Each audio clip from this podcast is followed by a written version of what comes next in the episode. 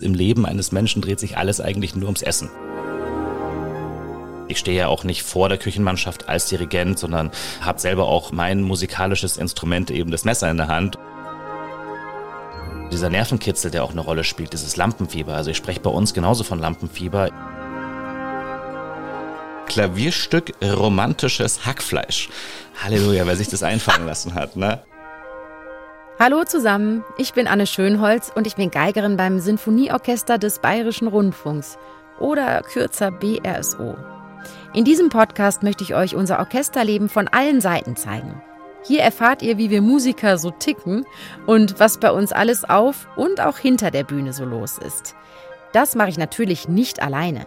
Zusammen mit meinen Orchesterkolleginnen und Kollegen und anderen tollen Gästen versuche ich für euch Antworten auf die großen und kleinen Fragen aus dem Orchesterkosmos zu finden. Und auch unser zukünftiger Chef Sir Simon Rattle steht mir per Telefon mit Rat und Tat zur Seite.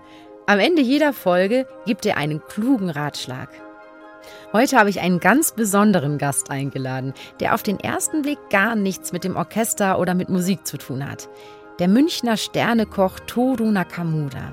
Er besitzt zwei Michelin-Sterne und wurde zum Koch des Jahres 2020 gekürt. Seit letztem Jahr kocht er in seinem neuen Gourmet-Restaurant Toro in der Schreiberei im Herzen Münchens. Toro ist also ein richtiger Experte in Sachen Geschmack und der perfekte Kandidat für mich, um endlich mal zu klären, was ist denn guter Geschmack, sowohl beim Essen als auch in der Musik. Als Kind hat Toro übrigens im Chor gesungen und er hat mal gesagt, eine intakte Küchenmannschaft ist genauso wie ein eingespieltes Orchester. Wie viel gemeinsam seine Küche und mein Orchester sonst noch so haben, das klären wir in dieser Podcast-Folge. Und ein super einfaches, aber extrem schmackhaftes Rezept hat uns Toru auch verraten. Also, los geht's. Ja, wie toll ist das denn? Ich darf heute mit einem Sternekoch sprechen. Toll, dass du da bist, lieber Toro. Vielen Dank ich freue mich riesig. Ähm, ich sag's dir gleich, ich ja. bin eine miserable Köchin. Okay. Und du hast richtig Glück, dass wir heute keine Kochrezepte austauschen. Ähm, das wäre sehr peinlich für mich. Das Allerschönste, finde ich, ist, dass wir gerade im Werksviertel Mitte sitzen, in München. Du weißt ja auch, dass hier das neue Konzerthaus für München, für Bayern und auch ein bisschen für das BSO geplant ist. Und deshalb, ich freue mich sehr. Ich finde das Areal sehr, sehr spannend. Und das war natürlich auch ein großes Thema für das Konzerthaus Standort. Wie wichtig ist das eigentlich bei einem Restaurant? Ich könnte mir vorstellen, dass die Leute auch wenn du so phänomenal kochst, die kommen doch überall hin. Oder ist dieser Standort für ein Restaurant wirklich entscheidend? Ich glaube, dass es sich ähnlich verhält wie mit euch auch. Also Menschen reisen ja auch, um euch spielen zu hören. Und dann ist es wahrscheinlich vielleicht sogar egal, ob es jetzt theoretisch gesehen auf, auf dem Werksviertel Mitte jetzt stehen würde, eben dieser Konzertsaal oder irgendwo auf einer grünen Wiese am, am Stadtrand von München. Und dennoch, glaube ich, sprechen wir Menschen ja auch mit sehr viel Emotionen ja auch an und wir sprechen ja auch von sehr viel Psychologie. Und ich finde, man kann es sehr, sehr gut auch vergleichen natürlich mit einem Abend bei euch, man genießt es ja auch, sich auf so ein Konzert ja auch als Gast vorzubereiten. Das heißt, du ziehst dich vielleicht entsprechend an, du freust dich drauf, du hast dir die Karte organisiert, ähm, du zählst die Tage runter, bis dann endlich dieser Tag kommt. Meistens spielt ihr ja abends, denke ich mal. Ähm, mhm, dann mhm. hast du auch diese Abendstimmung eben und auch die Reise in Anführungsstrichen zum Konzertsaal hin ist ja schon bereits ein Teil ja auch dieses Erlebnisses. Und genauso ist es auch bei uns. Also ein Restaurantbesuch definiert sich ja auch ähm, durch die Tatsache, dass man man irgendwo eben hingeht, an einen anderen Ort, eben nicht zu Hause, nicht in der Arbeit, sondern wie man so schön auch sagt, so an einen gewissen dritten Ort. Und euer musikalischer dritter Ort hat natürlich jetzt hier die Heimat gefunden in Zukunft.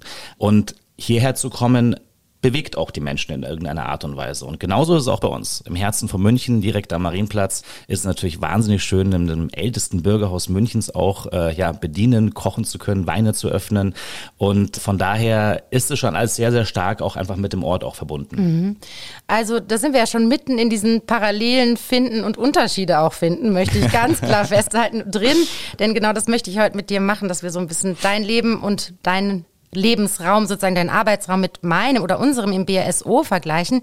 Ich muss dir da so ein bisschen widersprechen, weil für uns ist tatsächlich eklatant wichtig, wo so ein Konzerthaus ist. Und das, sagen wir es so, das ist jetzt auch diese neue Idee an dem Standort Werksviertel Mitte in München, dass sich das eben integriert in eine ganz andere Erlebniswelt, dass man eben sagen kann, ich macht nicht nur diesen abendlichen Konzertbesuch mhm. und davor, danach ist gar nichts, sondern das soll eingebettet sein in vielleicht einen Tag, den man hier eh schon verbracht hat, wo man gegessen hat, wo man einfach spazierengangs was eingekauft hat. Hier gibt's ja unglaublich viel zu erleben. Und das ist eigentlich so die moderne Idee dahinter, das in so ein neues, sehr lebendiges Stadtviertel einzubetten. Aber natürlich, es gibt viele Parallelen. Man weiß, der Termin ist abends, man bereitet sich vor, aber hier in so einem Areal kann man das natürlich wunderbar noch mit anderen Erlebnissen verbinden.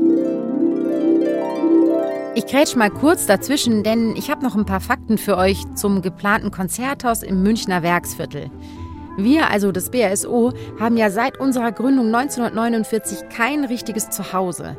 In unserer eigenen Heimatstadt München spielen wir mal hier, mal dort, aber kein Saal hat eine optimale Akustik und die richtigen Arbeitsbedingungen für so ein Orchester wie das BRSO. Unser ehemaliger Chefdirigent, Maris Jansons, hat sich sehr für ein neues Konzerthaus in München eingesetzt, weil er sah, dass dieses wunderbare Orchester auf ständiger Wanderschaft mit seinen Instrumentenkisten zwischen den verschiedenen Sälen hin und her zog. 2016 wurde dann beschlossen, ein Konzerthaus im Werksviertel direkt am Münchner Ostbahnhof zu bauen. Und hier steht auch seit kurzem unser Orchestercontainer, in dem wir unseren Podcast aufnehmen. Das Gebäude des neuen Konzerthauses wird drei Säle umfassen, alle drei modern mit optimaler Akustik und innovativen digitalen Möglichkeiten. Dieses Konzerthaus soll natürlich nicht nur für uns, also für das BSO da sein, sondern ein immer offenes Haus voller Musik für alle. Und jetzt zurück zu Toru Nakamura. Ich finde es sehr schön, ne, dass, dass du natürlich auch sagst, ähm, gerade das Thema Essen und Trinken spielt auch eine große Rolle, auch bei einem Konzertbesuch. Total. Denn mein klassischer Spruch ist ja immer, bei uns im Leben eines Menschen dreht sich alles eigentlich nur ums Essen. Alle großen Ereignisse mhm. eines Menschen werden ja auch begleitet von eben auch Essen. Ob das jetzt zur Taufe ist, wo du irgendwie groß essen gehst mit der gesamten Familie, bei der Geburt, bei der Hochzeit, selbst bei der Beerdigung. Wenn das Leben ein Ende hat, gibt es den klassischen Leichenschmaus. Also von daher, glaube ich, verbindet uns Essen auch, auch sehr tief untereinander als Menschen. Und ähm, ja, die klassische Total. Pause bei euch ist ja auch geprägt von äh, anstehen meistens, oder? Total. Und dann gibt's leider nicht Prosecco. dein Essen, sondern irgendwelche geschmierten Brötchen, die wahnsinnig teuer sind dazu auch noch. Aber ähm, wir haben ja auch was zu bieten bei Beerdigungen, Hochzeiten und all diesen Sachen. Da wird nicht nur gegessen, da gibt's auch Musik. Genau. Also wieder eine Gemeinsamkeit zwischen uns. Aber jetzt müssen wir das, ich merke schon, wir haben so viele äh, Themen, die wir besprechen. Ich möchte erstmal jetzt beginnen mit dem eigentlichen Thema von heute, weil ich so schön finde, dass ich diesen Vergleich von dir gelesen habe, dass du selber ein Küchenteam mit einem Orchester da vergleichst. Und ich glaube, das kommt jetzt nicht so ganz von ungefähr, denn du hast auch irgendwie eine musikalische, wenn auch kurze Vergangenheit. Erzähl mal, was war da in Sachen Chor bei dir so los? Ja, genau. Also es ist natürlich jetzt keine professionelle Prägung, sage ich jetzt mal, aber meine Eltern sind beide auch musikalisch sehr affin, haben beide Querflöte gespielt. Von daher war auch das Thema klassische Musik bei uns zu Hause auch immer ähm, ja sehr relevant. Also es gab immer auch sehr viel klassische Musik und meine Eltern kennen sich da auch super aus und mhm. war immer fasziniert, wie mein Vater Vater, wenn dann zum Beispiel im klassischen Radiosender dann ein Stück kam, dass er sofort sagen konnte, ja, welches Stück das eigentlich dann auch ist und welcher Komponist etc. und so. Also das fand ich immer super spannend. Und so bin ich dann irgendwie auch reingerutscht, in Anführungsstrichen, halt durch meine Eltern und dass sie halt gemeint haben, ja, geh doch in den Chor. Und so kam das eben dann, dass ich auch im Chor gesungen habe, natürlich im Schulchor, im klassischen. Und durch Bekannte hatte ich dann aber auch mal die Möglichkeit, bei ein, zwei Auftritten vom Oratorienchor mitmachen zu dürfen. Hier und in München. War ne? Hier mhm. in München in der Staatsoper im Herkulessaal. Das Toll. Äh, war ein tolles Erlebnis. Erlebnis und ähm, ja, erinnere ich mich gerne daran zurück. Kann es immer auch mit so einem kleinen Schmunzeln so ein bisschen stolz erzählen, dass zum Beispiel eben Idomeneo von Mozart ich auch mitsingen durfte, eben in diesem besagten, wahnsinnig aufregenden Herkulessaal.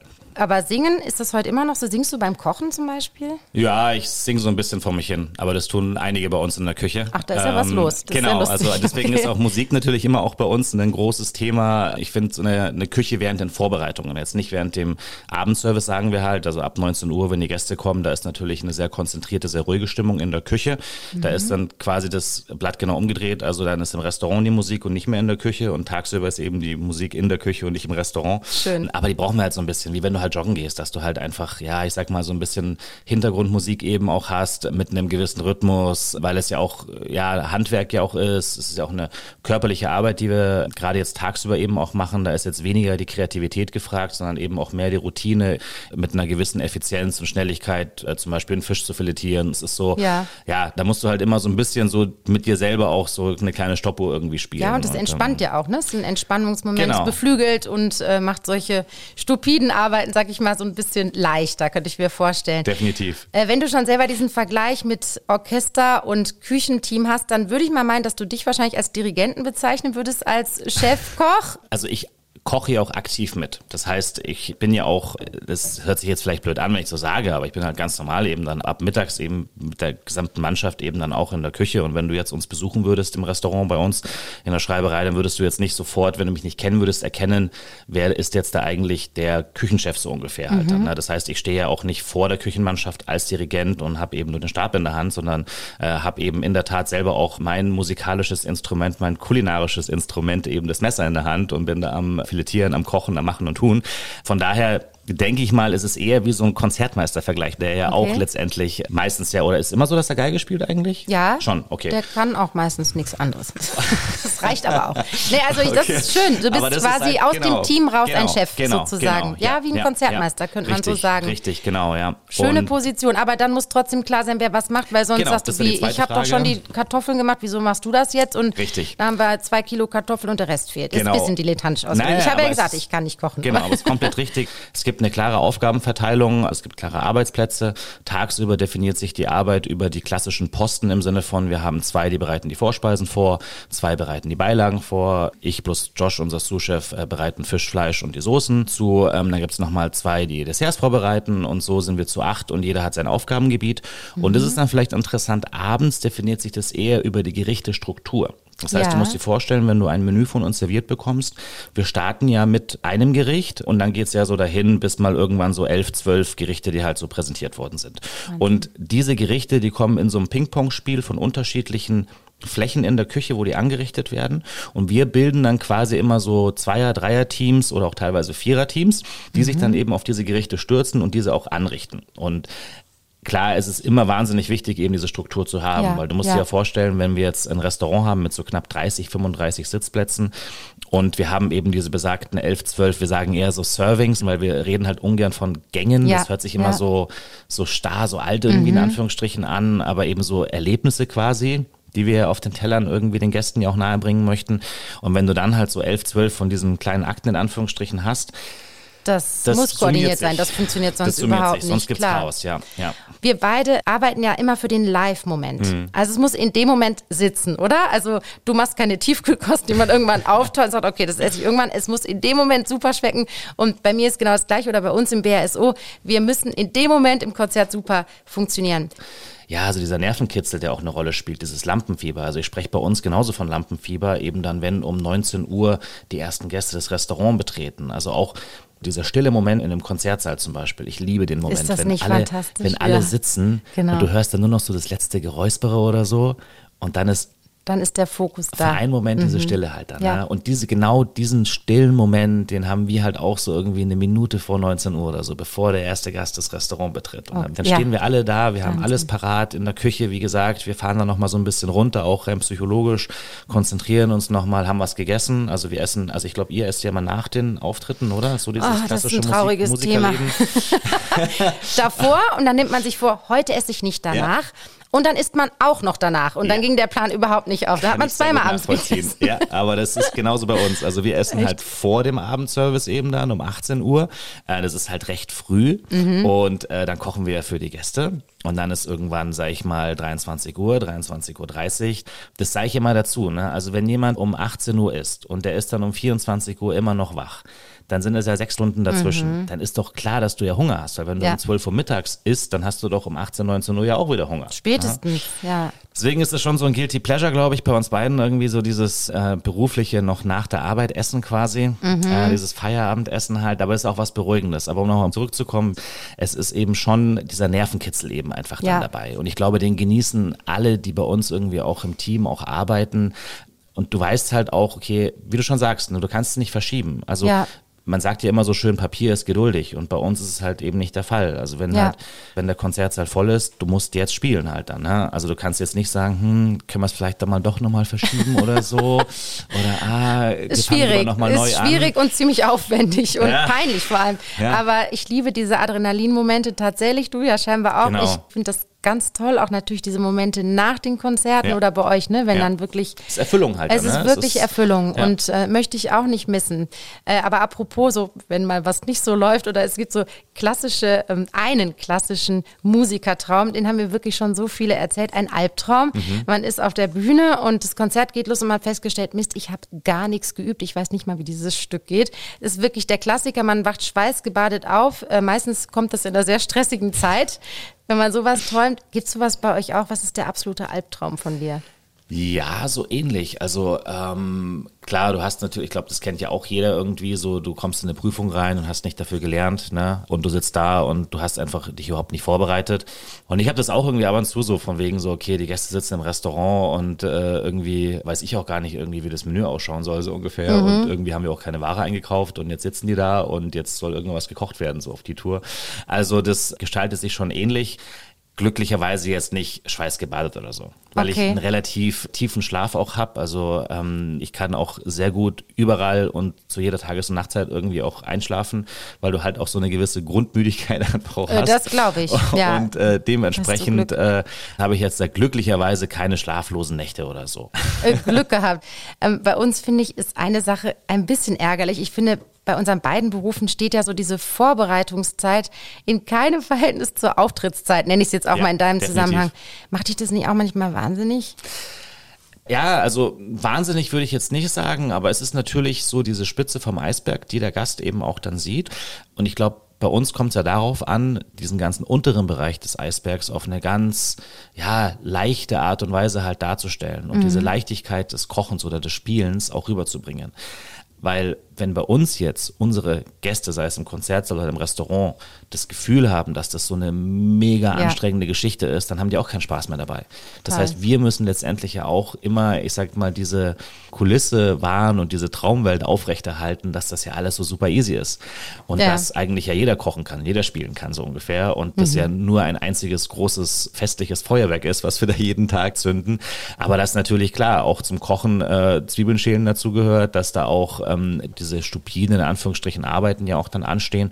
Und dass es ja auch ein körperlicher Beruf ist. Und Ja, wenn und das dauert euch, so lang. Das Genau, wenn ich bei euch ins ne? Konzertsaal komme, Ja. ich weiß ja gar nicht, wie viele Tage, wie viele Wochen ihr dieses Stück geprobt habt, um es dann eben auch so in dieser perfekten Art und Weise eben dann auch spielen zu können und, und die Menschen im Konzertsaal auch spüren, was da passiert. Es ist viel Arbeitsaufwand und wir haben oft so einen Spruch, wenn eine ganz schwere Stelle ist, dann sagt man sich, hm, lieber zehn Minuten schwitzen als sechs Stunden üben. Das ist so ein bisschen nach dem Motto, ist so schnell vorbei, vielleicht merkt es keiner. Machen wir dann natürlich nicht, wir üben das schon alles ganz brav. Aber manchmal, wenn ich mir so überlege, wie lange ich an manchen Läufen, weißt du, an irgendwelchen virtuosen Passagen übe und dann ist das Ding sofort vorbei, denkt man schon, okay, aber wir haben einen Vorteil, wir müssen nicht abwaschen nach dem Konzert. Das ist das Schlimmste, wenn ich koche, dass ich denke, ich mache das nie wieder. Abwaschen beim Kochen finde ich ganz übel, das entfällt zum Glück bei uns.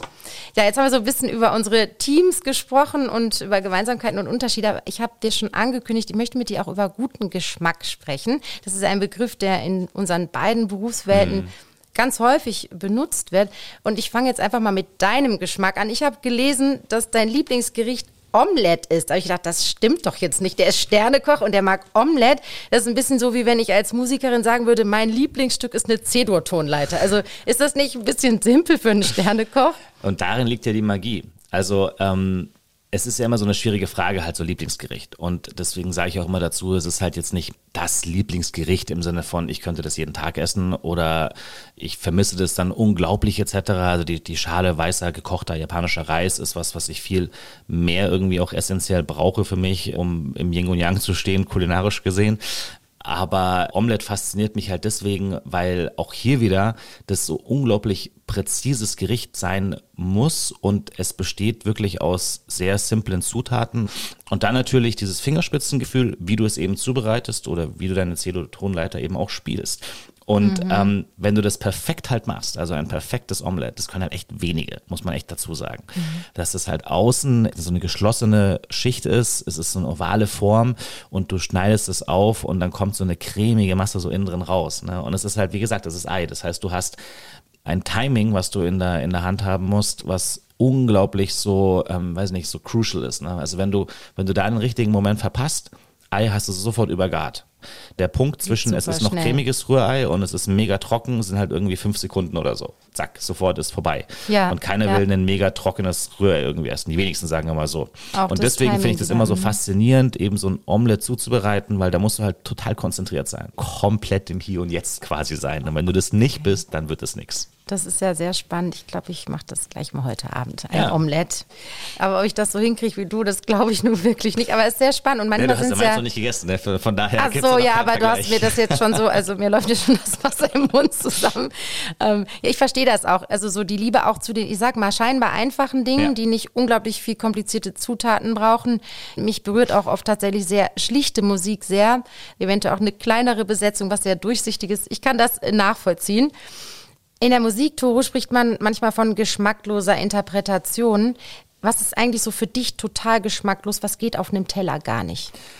Ähm, auf dem Teller geht für mich gar nicht, wenn man spürt, dass derjenige, der es zubereitet hat, das so mit null Leidenschaft irgendwie gemacht hat. Also wenn es nicht von Herzen kommt. Mhm. Und wenn das nur eine Aneinanderreihung von Zutaten ist und es mehr so wie so eine Art von Job, glaube ich, auch ist. Und ich glaube, das ist wahrscheinlich auch so ein Punkt jetzt natürlich auch beim, beim Musizieren eben dann, wenn du spürst, das hat keine Seele. Das ist irgendwie, ja, so, so leidenschaftslos irgendwie dann so dahingespielt halt dann. Ne? Das ist für mich auch immer wahnsinnig wichtig, dass wir uns auch als Team jeden Tag halt wieder vor Augen führen, dass wir genau dieses leidenschaftliche Kochen ja auch heute Abend wieder dem Gast präsentieren wollen. Und das, glaube ich, ist auch eine große Herausforderung natürlich auch das in der Kontinuität, aber auch in der Wiederholung eben dann auch, dieses Reproduzieren von diesem leidenschaftlichen Moment jeden Tag, fünf Tage die Woche eben dann auch hinzubekommen. Das ist, glaube ich, das Wichtige halt dann. Ne? Also immer geschmackvolles und nicht geschmacksloses Kochen. Dass man das einem Teller so ansehen kann, war mir gar nicht so bewusst aber jetzt, wenn du es erzählst, klar, klingt nachvollziehbar. Beim Essen gibt es natürlich auch Modeerscheinungen, ne? Oder so wieder irgendwas Neues, was gesundheitlich entdeckt wurde oder ökologische Umweltaspekte, ähm, veganes, vegetarisches. Wie sehr gehst du mit Moden mit und wie sehr machst du einfach strikt dein Ding, was dir passt? Ja, ich glaube, da kann man auch grundsätzlich mal differenzieren zwischen einfach so Grundbewegungen, die unausweichlich sind, gerade natürlich das Thema Nachhaltigkeit, gerade auch das Thema natürlich Verantwortung für die Zukunft einfach. Wie wollen wir uns auch in Zukunft ernähren oder wie müssen wir uns in Zukunft ernähren oder welche Produkte haben wir überhaupt in Zukunft eben auch noch zur Verfügung? Und da ist natürlich klar, ähm, das Kochen mit, mit pflanzlichen Dingen ein ganz großes Thema. Deswegen finden bei uns auch ähm, Gemüse, Kräuter, Blüten etc. teilweise auch aus dem Garten in Johanneskirchen, wo wir halt mit dem Gärtner sehr, sehr eng zusammenarbeiten. Also es ist halt nicht unser Garten, aber es fühlt sich fast so an, weil ich auch einen Schlüssel haben darf da fürs Tor und dann kann ich auch mal zwischendurch mal irgendwie mal reinschauen, was da so passiert. Ähm, klar, es gibt natürlich Modeerscheinungen, die kommen, die gehen. Ist auch wie so ein Zyklus. Also was mal vor 20 Jahren dann vielleicht en vogue war, kommt dann wahrscheinlich in fünf Jahren wieder. So dieses, dieses, wie es bei der Mode eben dann auch ist. Und dann gibt es eben dieses grundsätzliche Bewegen hin zu irgendwelchen Dingen. Ich glaube, auf der einen Seite ist natürlich die Herausforderung zu sagen, wie geht man mit Modeerscheinungen um? Wie erkennt man überhaupt auch Trends und Mode letztendlich? Was ist gerade in Mode? Ich finde es ist schon wichtig, sich damit auch auseinanderzusetzen, weil am Ende kochen wir ja für unsere Gäste und nicht für uns Klar. selber. Ich finde, man muss schon sich mit jedem auch auseinandersetzen und das reflektieren und überlegen, okay, passt das auch bei mir oder kann ich mich dadurch selber auch inspirieren? Ja. Das findet teilweise statt und teilweise aber auch jetzt nicht so. Also auch diese sehr technische Kochen, sage ich jetzt mal. Man spricht immer von Molekularküche und so. Mhm. Ne? Also mhm. wenn es dann heißt, hier, wir machen aus Dingen, die eigentlich flüssig sind, feste Sachen und außen ist es fest und innen ist es flüssig und er schaut zwar aus wie, aber ist, ist eigentlich sowieso. Ja, ja. Ähm, diese Art von Kochen, die spricht mich so selber auch gar nicht so mhm. sehr an. Also ich finde es ab und zu mal ganz witzig, sowas zu machen und sich dann auch in einem Restaurant wiederzufinden, wo du dann selber auch als Profikoch halt dann sagst, Wahnsinn, wie haben die das gemacht so ungefähr? Aber am Aber Ende so geht es mir schon ja. mehr ums Genießen ja. und mehr so um die echten Produkte auf dem Teller. Ja, echt oder nicht echt, authentisch oder nicht authentisch, das ist natürlich auch ein Riesenfeld für uns. Wenn wir einen Dirigenten vor uns stehen haben und wir uns überlegen, möchten wir den nochmal einladen, dann fragen wir uns auch, spricht der uns wirklich aus der Seele? Ist das mhm. jemand, der das rausholt, was wir auch sind? Mhm. Oder ist es einfach nur interessant, spannend, experimentell, aber eigentlich nicht das, was wir wirklich aus voller Überzeugung auch vertreten können musikalisch. Darf ich da eine Frage immer stellen? Gerne. Und zwar, die mich auch immer sehr beschäftigt, so auch selber beruflich. Thema Weiterentwicklung. Also wie seht ihr als Orchester Dinge, die ihr vor zwei, drei oder vier Jahren gespielt habt? Entwickelt ihr euch so weiter, dass ihr sagt, boah, also was wir damals vor fünf Jahren gemacht haben, naja, so ungefähr. Zu dem Zeitpunkt war es zwar top und wir waren der Meinung, das sei das Beste, was wir aus uns herausholen können, aber du versuchst ja auch jeden Tag irgendwie besser zu werden. So im Sinne, also gleiches Total. Thema ja bei uns ja auch. Mhm. Wir versuchen von Menü zu Menü uns ja auch zu steigern, versuchen irgendwie auch an unserem Stil zu schleifen, ähm, präziser zu werden. Man sagt ja immer so auch schön, das Profil zu schärfen. Mhm. mhm. Ähm, und das hat aber auch in der Konsequenz, dass du ja das Vergangene anfängst zu hinterfragen, beziehungsweise auch in seiner Qualität vielleicht zu hinterfragen. Ist es so? In jedem Fall. Das passiert, glaube ich, nicht so durch einen Austausch im Kollektiv, dass man sich so zusammensetzt und sagt, so was war jetzt früher alles schlecht und was machen wir besser gibt es auch. Wir haben ja auch sogenannte Orchesterversammlungen, aber da wird vieles besprochen. Also auch, ich sag mal, politische Anliegen, Entscheidungen, die anstehen. Aber dann gibt es auch einen künstlerischen Beirat bei uns, also ein aus dem Orchesterkollektiv rausgewähltes Gremium. Und die beschäftigen sich schon auch mit solchen Fragen, die überlegen, hm, wir haben jetzt lange immer wieder mit diesem Dirigenten zusammengearbeitet und der prägt uns so sehr in diese Richtung. Es wäre Zeit für was Neues. Und natürlich jeder persönlich versucht sich auch, wenn ein Stück wieder auf dem Programm steht, auch persönlich zu verbessern. Das ist auch immer ein ganz wichtiger Aspekt. Wir bestehen aus vielen Einzelleuten, die alle durch ihre sehr gute Leistung immer was dazu beitragen. Und je besser diese Leistung ist, umso natürlich optimaler. Also natürlich passiert das und es gibt auch Moden, sage ich mal, bei uns. Ganz klar ist immer auch eine Prägung durch den Chefdirigenten, den wir gerade haben. So vielleicht wie bei dir in der mhm, Küche. Mhm. Du gibst wahrscheinlich schon so den Ton am meisten an, in welche Geschmacksrichtung es geht.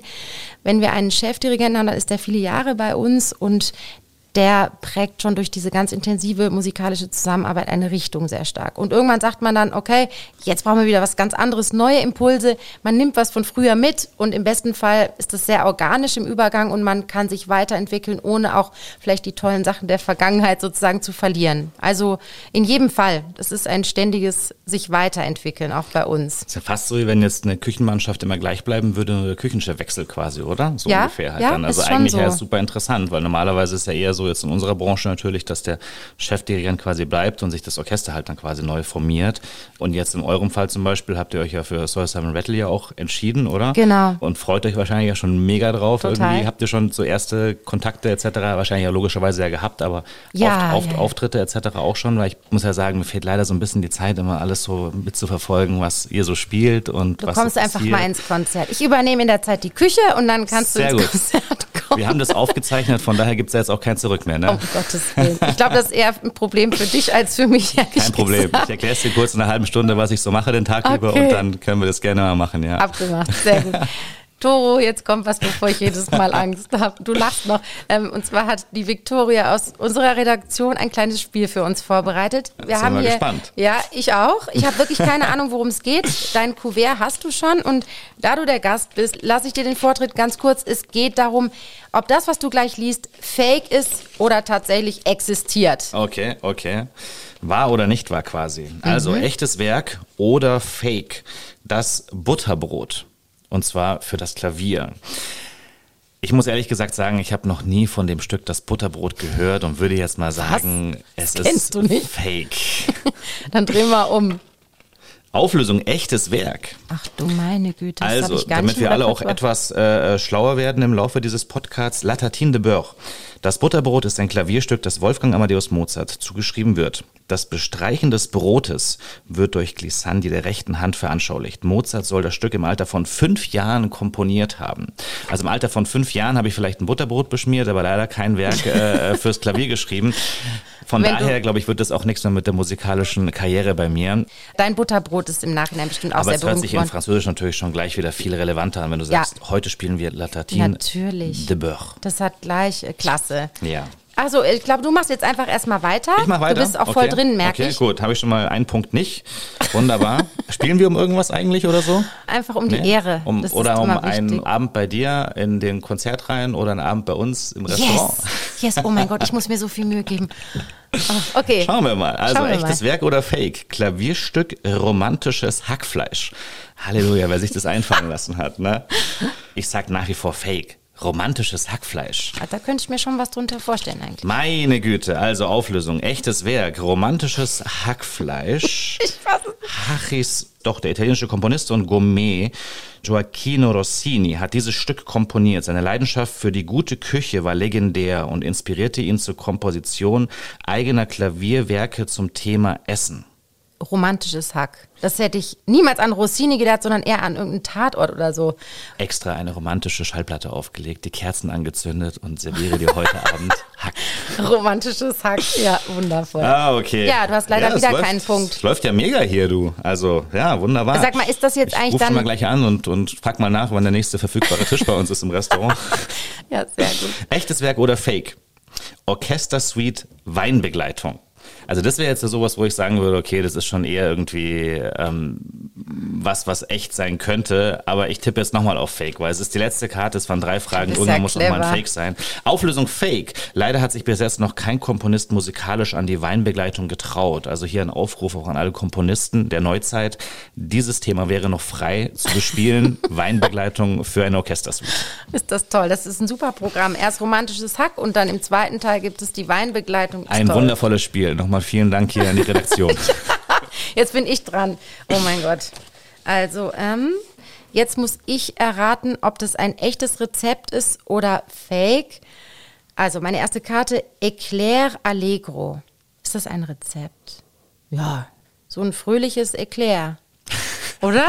es macht fröhlich und dann darf es auch fröhlich oder was munter könnte die heißen. Füllung, was könnte die Füllung sein bei einem Eclair Allegro, ne? In jedem Fall ist es schnell gegessen bei fest. du darfst mich überhaupt nicht beraten. Ich drehe das jetzt um. Auflösung fake. Eclair ist ein französisches Dessert, ja, das weiß ich ja. Das weiß sogar ich. Aus Brandteig. Allegro ist eine Tempobezeichnung der Musik. Beides zusammen ergibt keinen kulinarischen Sinn. Ja. Am Ende gehst weder du ins Konzert noch ich ins Restaurant, wenn das so weitergeht. Okay, noch habe ich eine Chance. Also, nächstes, echtes Rezept oder Fake. Rindfleisch Tournedos Rossini. Ich glaube, das gibt's. Auflösung. Echtes Rezept. Ja. Jawohl. Tornados Rossini ist eine Zubereitungsart für Rinderfiletsteaks. Die Garnitur besteht aus einer Scheibe gebratener Gänsestopfleber. Oh, das ist ja gar nicht mein Ding.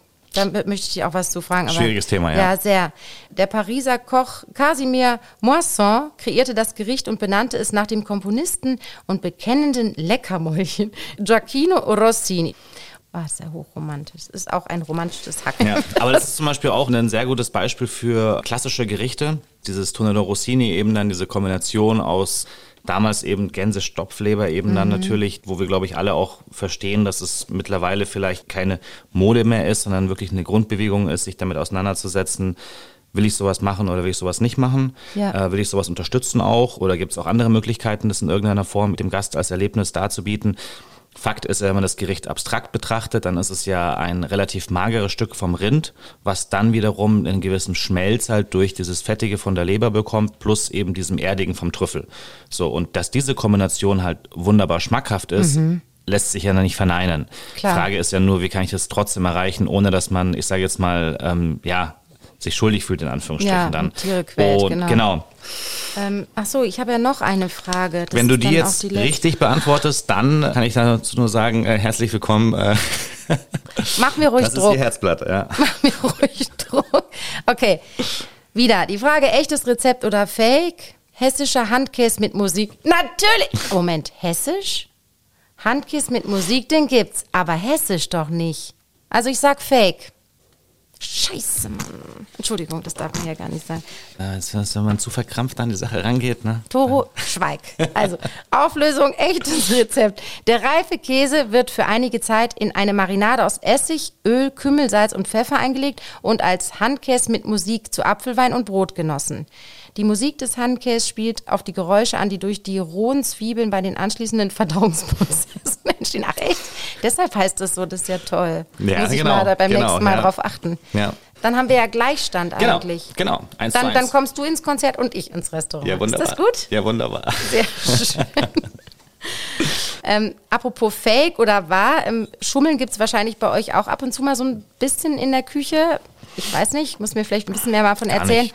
Gar nicht. Gar nicht? Nein, überhaupt nicht. Nix ist fake, Nein, alles ist wir legen nie auch die schöne Seite nach oben und so, auf keinen Fall. Nein. Nein. Okay, wir auch nicht. Also ähm, wir heben auch nicht mal so ganz leicht den Bogen hoch, wenn es gerade nicht so gut läuft. Gibt es bei uns auch nicht. Zum sogenannten Faken muss ich jetzt noch was sagen. Natürlich haben wir im Konzert die Stücke drauf, aber da wir Musiker auch nur Menschen sind, gibt es nun mal Momente, in denen man plötzlich denkt, oh, da bin ich jetzt gerade nicht so ganz sicher. Klar, dass man dann nicht volle Kanne drauf losspielt und in Kauf nimmt, dass man eventuell daneben greift und so vielleicht den Gesamtklang zerstört. Also hält man sich dann lieber klanglich ein bisschen zurück für einen kurzen Moment und ist danach wieder voll dabei. Und das klangliche Zurückhalten läuft bei uns Geigern eben so, dass man etwas Gewicht vom Bogen wegnimmt, ihn quasi ein wenig hebt. Fühlt sich übrigens überhaupt nicht gut an und ist eine absolute Notsituation. Aber wie gesagt, passiert halt mal. Übung macht die Meister, das ist klar. Und so ein bisschen kann ich mir auch vorstellen, wie man kochen lernt. Aber gibt es eigentlich bei euch über diese Praxiserfahrungen hinaus auch so einen richtig theoretischen Teil? Muss man wirklich Sachen einfach pauken und lernen, die dann auch abgefragt werden? Genau, also es gibt ja in Deutschland zum Beispiel haben wir ja das duale Berufsausbildungssystem. Bitte jetzt nicht festnageln, auf jeden Fall eben die Kombination aus Berufsschule und Betrieb. Das heißt, du bist in einem Betrieb angestellt als Auszubildender oder Auszubildende und äh, besuchst gleichzeitig eben auch die Berufsschule. Und da lernst du natürlich auch, ich sag mal, kochtechnisch relevante Themen, sei es eben auch zu Historie eben von besagten Gerichten. Also da lernst du zum Beispiel, was ist ein Tonello Rossini, dass du mal was davon da gehört hast. Oder ähm, zum Beispiel gibt's auch die ähm, Hackfleischverordnung oder Speiseeisverordnung. Oder ähm, ab wann darf sich ein Saft Saft nennen und was ist ein Nektar und was ist eine Limonade und so. Also sowas lernst du halt auch als Koch, dass du zumindest mal so ein bisschen was davon gehört hast, dass halt ein Tatar irgendwie, ich, ähm, ja, jetzt weiß ich selber nicht mehr genau, so so viel Prozent Fettanteil nur haben darf. Also es muss halt sehr mager sein zum Beispiel und so. Also Wird es auch abgefragt? das dann? wird auch abgefragt, genau. Und ich finde es auch mal wichtig, diese gewisse Basis auch zu haben, zu verstehen, warum gewisse Kochprozesse auch etwas bewirken. Also warum schmeckt einfach etwas aromatischer, wenn du es halt brätst, anstatt du es einfach nur in Wasser kochst. Ähm, solche Dinge. Das sind ja wirklich technische Genau, ne, Dinge, genau, die man genau. einfach lernt und auch, auch chemische Sachen Richtig, natürlich, richtig. die dahinter stehen. Ab wann kannst Vorgänge. du irgendwas nicht mehr essen?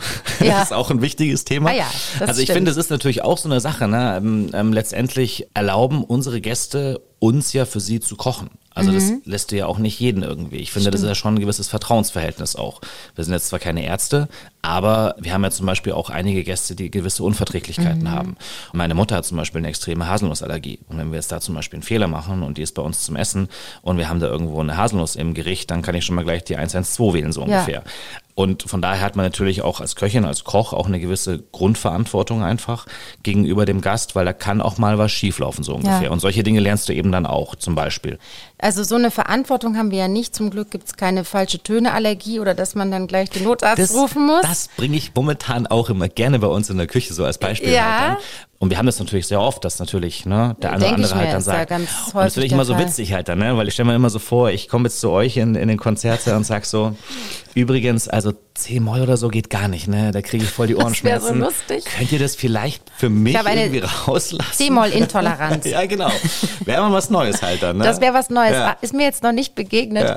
Aber ähm, tatsächlich, was wir ja auch kennen, ist so diesen theoretischen Bereich, auch in der Ausbildung. Also es geht ja nicht nur darum, das Instrument zu lernen, was so vielleicht mit der Kochpraxis dann vergleichbar wäre bei euch, sondern es geht wirklich auch darum, Tonsatz, Gehörbildung, Musikgeschichte, Instrumentenkunde, all das haben wir natürlich auch.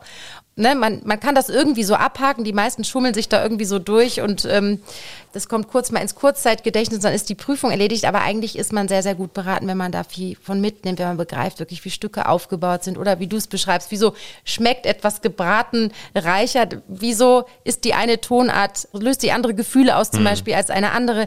Alleine Ähm, Moll und Dur oder so, oder? Moll ja und Dur, dann- also das sind zwei Gefühlswelten, ja. oder? Braten und Kochen. Genau, genau. Wasser oder Pfanne, ne? genau. Toru, wir kommen so langsam zum Ende. Ich habe ehrlich gesagt total überrascht, dass es doch sehr viele Gemeinsamkeiten gibt, finde ich, oder? Also auf jeden Fall. Ja, ich finde auch so über den Geschmack fand ich sehr spannend, was du erzählt hast. Und ich freue mich schon auf ein Wiedersehen. Vielleicht machen wir mal ein musikalisch-kulinarisches Projekt zusammen mit dem ja. BASO. Ja, warum nicht? Am Schluss, ich muss dich jetzt einfach fragen, wie geht's denn nun eigentlich das perfekte Omelette? Du hast gesagt, es ist eigentlich nicht so schwer. Raus damit. Ja, also Zunächst einmal ähm, eine Auswahl von guten Eiern natürlich. Bio-Eier vom Hof um die Ecke so ungefähr, wenn es denn sowas gibt. Dann Butter, schon wichtig. Also bitte nicht mit Öl irgendwie anfangen oder so. In dem Fall ist es schon eher ein französisches Gericht. Mhm. Was ich eben mache, ist, dass ich die Butter so ein bisschen braun werden lasse. Also in der Pfanne. Diese Butter, das kennt, glaube ich, jeder, wenn die dann so anfangen zu schäumen und dann Klar. so langsam bräunlich wird. Mhm. Also eben das Casein dann so anfängt zu karamellisieren. Und dann riecht es auch schon unglaublich lecker halt. Dann diese Nussbutter in der Pfanne. Und dann das verquirlte Ei. Wie gesagt, ich tue so ein bisschen Mayonnaise mit rein. Ja, aber das ist halt so ein kleines Guilty Pleasure von mir. Mhm. Dann äh, viele sagen halt kein Salz dazu rein, aber ich tue schon eine Prise Salz auch rein und dann Pfeffer, so eine kleine Umdrehung. Dann kommt die Eimasse in diese aufgeschäumte, nussige Butter in der heißen Pfanne und dann rühre ich bisschen drin rum, dass es schon mal diese Masse so leicht stockt. Also ich tue erstmal so, wenn ich jetzt ein cremiges Rührei machen würde mhm. und höre aber bei ungefähr ein Drittel, so wenn du normalerweise Rührei machen würdest, ein Drittel der Garzeit damit auf und schiebe das Ganze dann so ein bisschen so an den Pfannenrand und dann drehe ich das Ganze in der Pfanne mhm. um die Längsachse so ungefähr, dass halt so eine ovale Form eben dann entsteht. Ja. Und später ist halt eben das Ziel, dass, dass so eine Art cremiges Rührei im Kern des Omelettes noch vorhanden ist. Das wäre jetzt mal so eine ah. unglaubliche einfache Art und Weise, ja. das zu beschreiben, wie du das perfekte Omelette machst. Ja. Toll, tausend Dank. Also das klingt jetzt tatsächlich noch machbar. Ich werde es ausprobieren und wahrscheinlich auch alle, die es gerade gehört haben. Ich danke dir aber nicht nur für das Rezept, sondern für das sehr sympathische und schöne Gespräch mit sehr dir. Sehr gerne, vielen Dank. Hat mir auch großen Spaß gemacht und äh, ja. Mach's ganz gut. Dankeschön, bis bald. Schön, dass Toru Nakamura uns heute mal mit hinter die Kulissen eines Sterne-Restaurants genommen hat. Fand ich sehr spannend, von ihm mal erzählt zu bekommen, wie es in der Küche so abläuft. Natürlich möchte ich auch wissen, wie es so mit dem Kochen bei unserem zukünftigen Chefdirigenten Sir Simon Rattle aussieht. Und wie immer am Ende der Folge rufe ich ihn doch einfach mal an und frage ihn. Hi, Sir Simon, it's Anne. Hi. Sie ahnen es schon, ich habe mal wieder eine Frage. Heute geht's ums Kochen. Mm. Ich persönlich bin ja eine echt miserable Köchin. No. Doch, doch, das stimmt leider schon. Aber mich interessiert ja heute, wie es bei Ihnen so aussieht. Also, wenn Sie in der Küche stehen und kochen, sind dann Sie der Chef oder vielleicht jemand anders zu Hause? Look, it depends. My wife, of course, she cooks wonderful Czech food. And I would be probably the size of late Marlon Brando uh, if I ate only Czech food all the time. But we both like to cook. I mean, one of the things in lockdown is I cooked more and more. And my little seven year old girl, I mean, she even started to know the name of the chefs I was doing. Is it Otto Leggy or is it Gordon Ramsay today? I don't like Ottolenghi. uh, Ihre Tochter mag Ottolenghi nicht. Dann kann ich Toru Nakamura wirklich sehr empfehlen. Aber Simon, macht Ihnen Kochen denn überhaupt richtig Spaß? It's fun. It's really fun to cook. And at the end of a day's hard rehearsal, sometimes just being with a great big knife and chopping things up, it can get rid of all that accumulated tension. Sir Simon, vielen, vielen Dank. So lieb und so schön, dass Sie aus Ihrer Küche ein bisschen erzählt haben. Hat mich sehr gefreut. Und Sie wissen, ich werde mich demnächst mal wieder melden. Tschüss, Sir Simon. Bye. Tja, dann sollte ich es vielleicht auch wie Sir Simon probieren. Kochen als Entspannung. Also bis jetzt ist mir das gar nicht gelungen. Aber vielleicht fange ich mal mit dem Omelette-Rezept von Todo an. Wenn ihr das Rezept auch ausprobiert habt, dann schickt mir doch mal ein Bild auf Instagram oder Facebook. In die Suche einfach BRSO eingeben und dann findet man uns eigentlich ganz schnell. Und auch wenn ihr Fragen, Themenvorschläge oder Feedback zu unserem Orchester-Podcast habt, schreibt mir einfach und ich nehme natürlich gerne eure Ideen mit in die nächsten Podcast-Folgen. Dann macht's mal ganz gut und bis zum nächsten Mal. Eure Anne Schönholz.